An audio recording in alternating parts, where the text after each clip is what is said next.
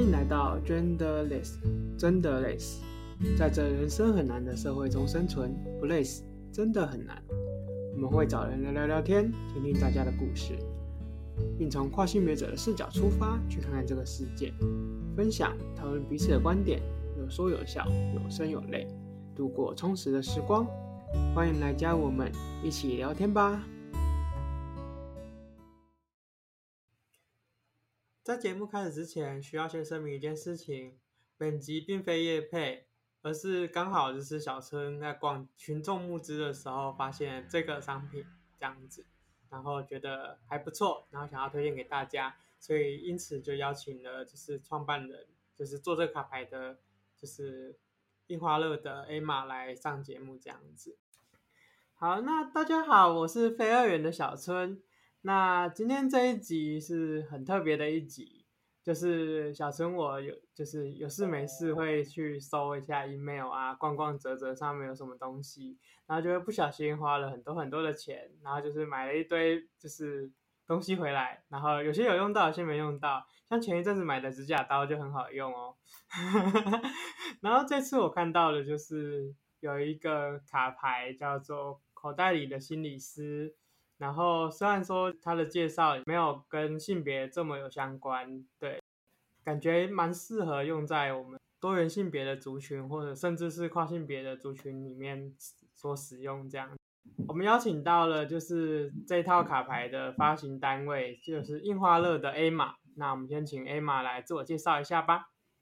嗨，大家好，我是 Emma，然后我的性别认同是女性。然后我的性倾向认同是，呃，其实我觉得应该男生女生我都觉得没有问题。那不过我现在交往的对象是女生。对啊。呃，那那我是不是要自我介绍一下我背景？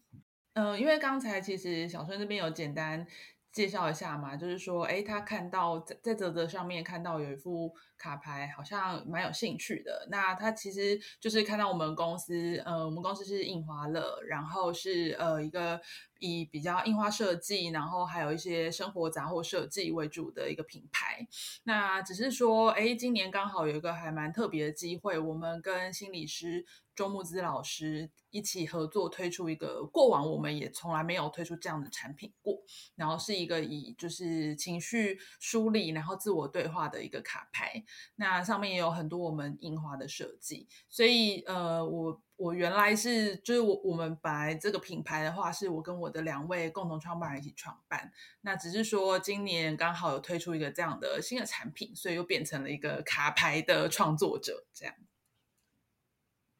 对，那其实我一开始没有想到会邀请他们来上节目，因为我只是刚好在泽泽上面点着点着，就发现有一个 email 可以寄，然后就寄寄看，然后就殊不知就回回信回来了呢，然后我们就开始 约时间录这一集这样子，对啊，对啊。其实收到邀约的时候，我也觉得还蛮特别的，因为大部分呃之前可能会邀约我们上了节目，可能会跟比如说创业啊，然后设计，这都是比较相关的。对，那我不过我觉得我有因为这个呃卡牌的关系，其实后来我反而上了蛮多不一样的，可能有谈比如说女性的成长，或者像一些心灵或者是心理类的一些节目。所以那时候看到小春的邀约，我也觉得哎，还蛮惊喜的。对，就是但这个卡牌就是慢了一步这样子。你说你现在还没拿到对吧？对对对，就是稍微小可惜的是，我就是明后两天要去台中摆摊算命。所以就少了一副牌，对。哦，对。可是我们的牌比较不是算命，就是它比较是，哎，这是个还蛮有趣的切入点，就是呃，因为我们其实上面比较多，反而是有一点像是把呃心理咨商的这个过程把它拆解到这个牌上面，所以它比较像是一个过程，对。因为主要就是我在前那个泽泽的介绍里面，我看到说就是有一个是有一个场景是那个主管陪着下属在探索他的情绪，嗯，所以我觉得可以带去用的点也是在这边，就是可以陪伴那个来来算命的人，他可能有一些自己 心里的结，是是是，就是可以陪他一起度过这样子。那倒是对，对啊，拍谁啦？因为呃，哎、欸，因为我们那个五呃四月底的时候，就是上个月嘛，就是月底结束，然后因为我们本来五月底理论上应该要出货出完，所以理论上你应该就可以拿到了。但是因为疫情的关系，我们那个出货小队前阵子真的中中标中太多，然后现在就是这个礼拜团队才回归。所以出货进度就有一点小卡，但是我们已经尽快手刀在出货，我们每天都被客人追杀。对啊，嗯、那我们先来介绍一下这套卡牌有些什么吧。嗯，对，呃，这个牌，我我觉得我可以先简单介绍一下，就是当时为什么会有这个想法，因为我刚刚有提到说，其实我们公司本来就是以各式各样的印花。布料，然后生活杂货类的设计嘛，那呃，其实我们就公司已经蛮有有蛮长一段时间了，大概有十十几年的时间。但是我觉得可能最呃，真的是在疫情的这两年，其实真的是一个蛮大的一个呃瓶颈吧。那一方面当然是因为大环境，其实对于呃就是这种比较它不是生活必需品这样的产品。然后这种有点像文创啊，或是礼赠品类，其实一定是会受到影响。那再加上呃，我们其实本来有开拓了蛮多国外的市场，那其实国外也很严重。所以，我们在这两年，我觉得，呃，对我作为一个公司的经营者来讲，其实是蛮大的一个考验。那我觉得我有一段时间，其实，呃，蛮找不到方向，然后我自己的内心也有很多的问题是很想要梳理的。所以在那个过程里面，我就一直在摸索，就是我我能够用什么样的方法让我自己，呃，更就是还。应该说自己的内心还可以再重新找回过往那个很怎么讲，很有冲劲、很有自信，然后可能就会很想要去做各种尝试或挑战的人。那我呃，因为我其实一直都有写日记的习惯，所以我我在这两年又更深刻的就是呃去呃把日记这个东西当成一个嗯，就是更深度去挖掘我自己的内心的想法这样一个工具。那我就发现到说，呃，第一，其实以前写日记可能就是有点小流水账，但是我后来把它当成一个自我对话工具的时候，我就发现说，哎，我可能会想要再多去研究一些心理学的东西，因为我想要更了解我自己。那我只靠我自己本来的知识或经验，其实不太够。那我去了解更多心理学，然后，呃，再来是我发现，当我比较认真的开始想要自我对话之后，其实，呃，我其实是很不了解自己的原来的我，因为我一直都很关注外在的事情，然后每天眼睛打开就觉得哇，冲啊，就是要做很多很多的事，但其实一直都没有好好去想，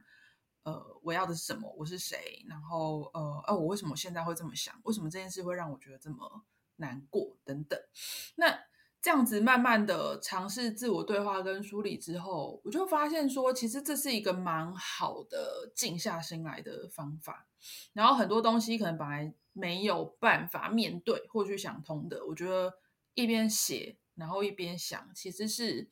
一个很好梳理过程。那所以我后来才会在这个过程里面诞生一个想要陪伴大家写日记或是自我对话的一个。产品，因为我本来就是做产品的人，然后我就想说，哎、嗯，像我们擅长是设计，那我应该可以设计一个，它很像书，但是它又不是像一本书这样子，它就是规定你要从头看到尾。我想要让它是每一页它都可以拆开。那你今天遇到一个什么样子的问题，或是你想要聊什么样的议题，它就可以让你找到那一个那个呃主题，所以才会有排卡这个想法。那我就直接用情绪，十八种人们最常见的负面情绪去切入。那会想要找周慕姿老师，也是因为我觉得我们的专业是在设计，可是呃心理学的东西还是需要有一个专业的呃就是咨商师一起合作。那周慕姿老师他之前就是因为那个呃情绪勒索，就变成就是大家很熟悉的一个一个心理心理师，所以我才跟周老师一起研发。这一套就是用十八种情绪，然后好像心理师在陪伴你，怎么样去度过跟指引这十八种情绪的牌卡作品。哦，但目前这十八种情绪都是负面情绪吧？对，我们后来的讨论就是说，我们想要从负面情绪下去切入。其实，呃，我觉得逻辑是这样，就是你你其实今天情绪是很呃是是正向情绪的时候，其实它是它它没什么好好解决的啦。就是哇，我我觉得好开心哦，就很很棒。对，但是你可能比如说你很需要陪伴的时候，是我感觉沮丧的时候，我可能觉得失望。然后我现在陷入一个愤怒的状态，其实是这样的时候，你会特别的需要同理跟陪伴。那我们就是想要在这样的时刻同理还有陪伴大家。哦，了解，嗯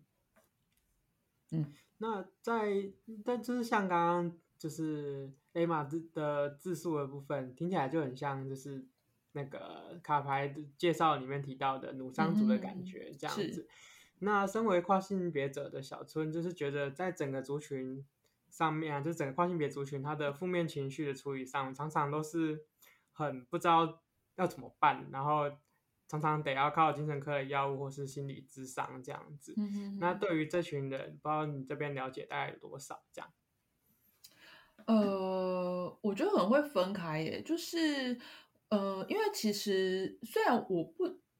我不能说我认识很多跨性别者，但的确就是因为我毕竟是在就是艺术相关的产业，就是我的身边其实从小到大就有非常多，我觉得他们不能算是说很明确说哦，我是跨性别者，其实不太是这样，比较像是说大家其实对于性别并不是那么的绝对，或是那么的。在意说什么样性别只能做什么事情，其实反而在我的成长过程里面，我觉得性别是很很流动的。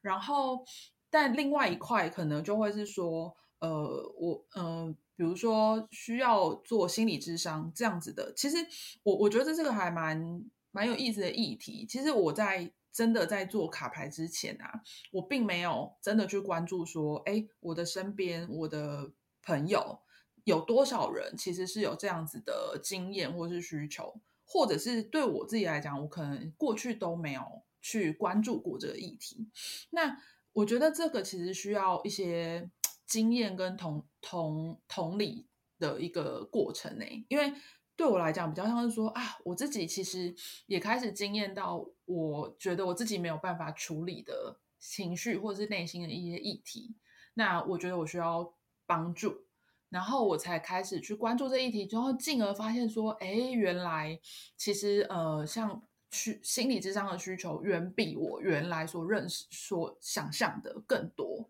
然后我才去查资料。然后我不知道小春知不知道，就是其实以统计来讲，而且我看的是蛮新的统计，台湾每平均每十个人，其实就有一个人，呃，正在或曾经就是在今年就有呃参与过心理咨商。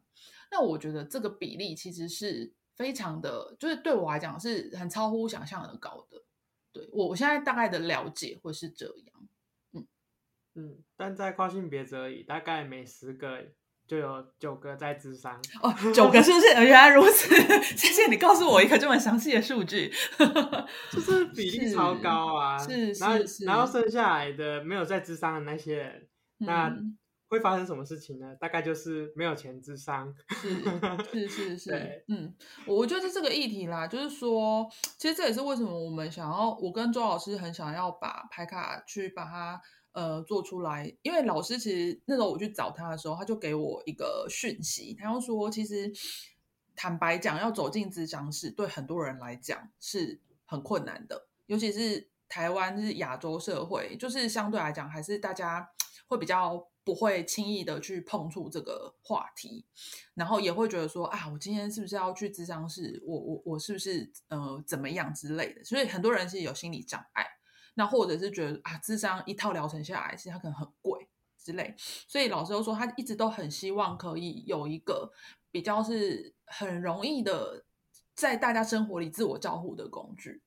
其实我们也是一部分是因为这样的原因，才觉得这个产品是值得做的。嗯嗯，好，对，那我有大概看大致上看了一下，说他目前有的负面情绪有哪一些这样子。嗯哼嗯哼，然后就我自己看起来，比较容易会出现的，应该除了沉溺，嗯之外，应该都会有吧。很妙哎！我上我之前，因为我的那个开发过程，我找了很多朋友帮我测试，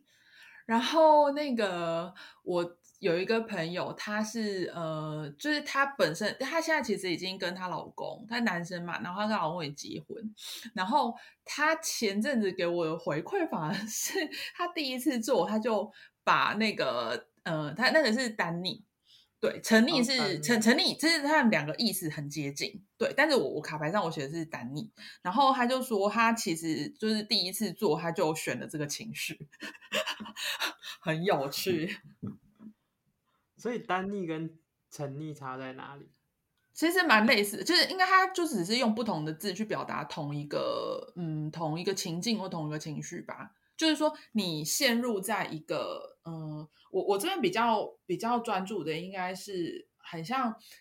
因为成立代表说你不想要离开这个情绪。那为什么你会不想离开某个情绪？那那个情绪你感觉它是美好的，你感觉是一个过去的美好。那你不想面对现在的状态，所以你会让自己停留在那个过去。可是呢，你理智上可能知道那个已经过去了，它是过去的美好。但是你你你其实理智上你希望是离开他的，可是你情感上你情绪上并不想离开他。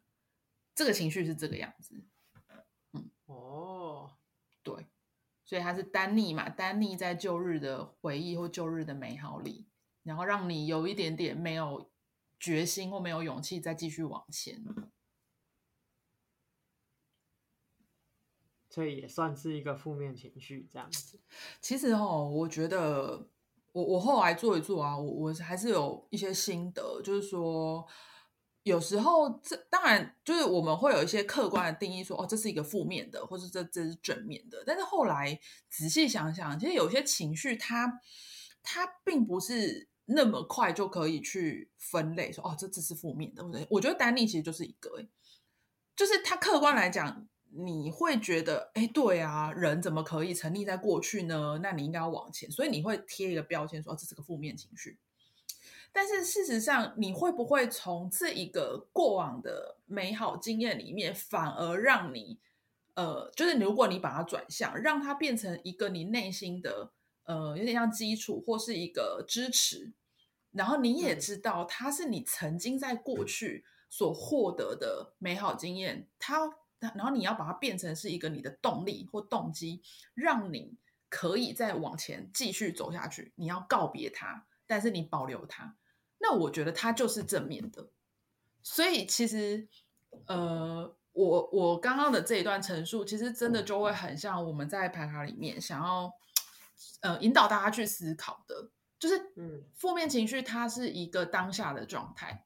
可是重点并不是说分辨出它来，然后然后呢，我我就我就继续在这里这里面，或者是你要在这边也可以，你停一段时间，这都很好，情绪没有对错，它就是你当下的状态。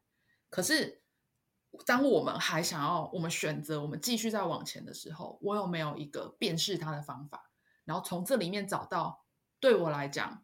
一个再往下一步的力量，我觉得这是需要一点方法的。那这也是我们其实这整副卡最想传递的讯息。嗯，如果喜欢我们分享的，欢迎追踪 IG 以获得最新的消息。关于节目的资讯呢，都放在下方的资讯栏当中哦。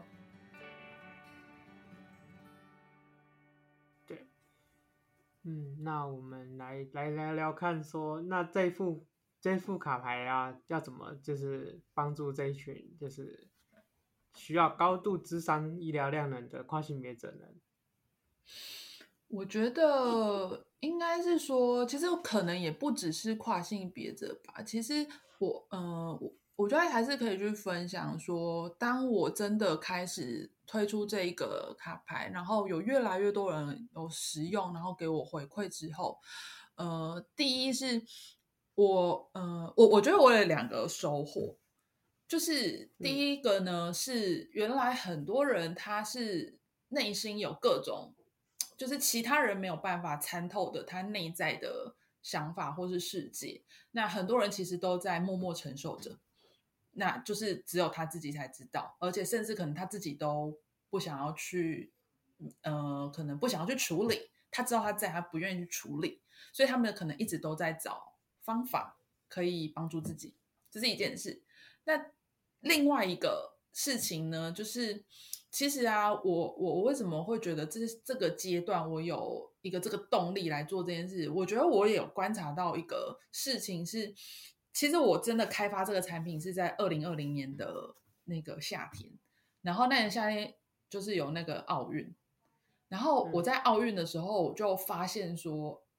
哎，这个社会有一点不一样，社会氛围不一样。就是那时候，其实奥运很多选手就我都跳出来说，哦，我有忧郁症，或者是说，就是，嗯、呃，小孙应该有，我不知道你有没有印象，或者那时候有没有 follow 奥运？就像那个美国的大阪直美，就是网球选手，其实他在那个时候，呃，他在体坛其实就震撼弹，就说，哦，他现在是没有办法。比赛的状态，因为他他的嗯忧郁症的的状态，然后比如说呃奥运的时候，那个体操美国的体女女子体体操选手，那他也一样，然后他还是一个退赛的一个状态。可是那时候我就发现说，哎，其实这个社会大众并不是像以前那样就觉得说啊，你这样没有运动精神啊等等，就反而是会觉得说没有关系，大家都看得到你们的努力。那呃，其实社会大众反而讨论更多是这块。或像我们自己的国手，其实很多人他也没有拿奖牌，然后是他失败了。可是社会大众其实都是开始用不同的角度去觉得说，胜负只是结果，那重点是你的这个精神或努力，大家是看得到的。那我就发现说，哎，这个社会正在改变，我们现在越来越多人能够接受，呃，就是不是那么美完美，然后能够接受有一点失败或是挫折这个状态。然后也越来越多人愿意敞开心胸去讨论这件事情，所以呃，我真的反而是在做完拍卡得到很多这些回馈，其实大家呃很，我会觉得是一个蛮勇于去讨论自己的脆弱面，所以我我会觉得像我自己的经验也是，当我开始面对我是脆弱的，然后我有呃，我会很想要。我我不会觉得脆弱是不好的，所以我要隐藏它。不会，我觉得我承认我现在就是脆弱，所以我需要帮助，我需要找方法，那才会呃想要去找各种像写日记啊，或是衍衍生这套产品。那所以我觉得呃，如果说今天他要带给大家什么样子的帮助，其实应该是说，我觉得他会会让人们更有勇气去面对自己的脆弱，然后从中。你透过这个使用的过程，从中去找到面对自己脆弱的方法。我这样说会不会太抽象？可以吗？刚这样说就变得非常的广了。哦，是。你你讲的是说牌的本身吗？就是对于能够用的族群啊，还有就是为什么会想要做，就是做这些事情，还有你的观察这样子。对对，就会变得比较广一点。对对，因为主要呃节目的主轴是从跨性别者的视角去看看这个世界嘛，嗯嗯嗯嗯，那就会有一点就是想说，是不是这一副卡牌能够帮助到这一群人，有能够有一些什么样的改变，或是让他的时时钟开始走动之类的那种感觉吧。我觉得，呃，可能哦，我先讲使用的情境，就是呃，我我跟周老师，因为一开始我们其实是想要做有点像自我学习跟照护的工具嘛，所以我们想的比较像是它，它不是取代心理智商，它反而比较像心理智商前或后，就有人离开智商所，他其实还是需要一个照护工具，然后好像有一个心理师可以，嗯、呃，持续的跟他对话或是陪伴。然后去进智商所前，比较像是说，有些人他其实不太知道智商在干嘛，然后或者是说，他也不见得觉得现在的这个智商师能够很对应到他现在的这个状态。那因为牌虽然是文字是写在那，可是呃，每一个人使用的时候，他会有一个自己的对话跟诠释，然后也可以让它变成好像一个辅助的梳理工具。对，然后呃，刚刚是有提到说，呃，因为你刚刚有讲到一个关键字，就是你做了，你用了之后你，你你想要产生什么改变？我觉得这个也可以跟大家分享一下，就是呃，老实说，我到现在我会觉得，呃，不一定说一定要给自己一个压力，就是你做了，就你做了 A，你就要一定要得到一个。B 的结果出来才叫成功，因为我我会有这个想法，是我在开发这个牌的过程啊，其实这是周老师给我的提醒。他说，如果我们让大家就是呃以为，或者是你觉得你今天做这件什么事情，那你好像是一个一个医疗哦，我一定要好了，我要有个结果，然后我要产生一个什么正向改变或等等，那。这样当然很好，可是有一些人他会过不去，他会觉得那我用了是不是没用？我没有去产生任何改变，但是他可能是一个时间性的问题。我觉得最终其实我们是希望可以有一个梳理的方法，学习一个梳理的方法，其实这才是一个最重要的呃目的。嗯。嗯，可嗯嗯可可可以吗？可以啊，可以可以啊，就 是就就是对于这个部分，就是还是要还是要依靠他们自己的理解理解力的。对，我们的第一张牌，我们这个每一个情绪啊，都会有嗯四个步骤。第一个步骤是陪伴，因为情绪在被同理跟陪伴之前，它是没有办法解决的。虽然大部分人都觉得我有情绪，我就要解决它。可是其实，嗯，如果你把它当一个问题，那它就是问题，就会对应到解决嘛。可是事实上，情绪它并不会对应到问题，对，所以反而会是先用陪伴。所以上面有很多呃，反而是会是先让大家去理解，通常这个情绪的成因是什么。那很多人遇到他的状况是如何，所以是让你先安定下来，先陪伴，然后接下来才会进入到提问，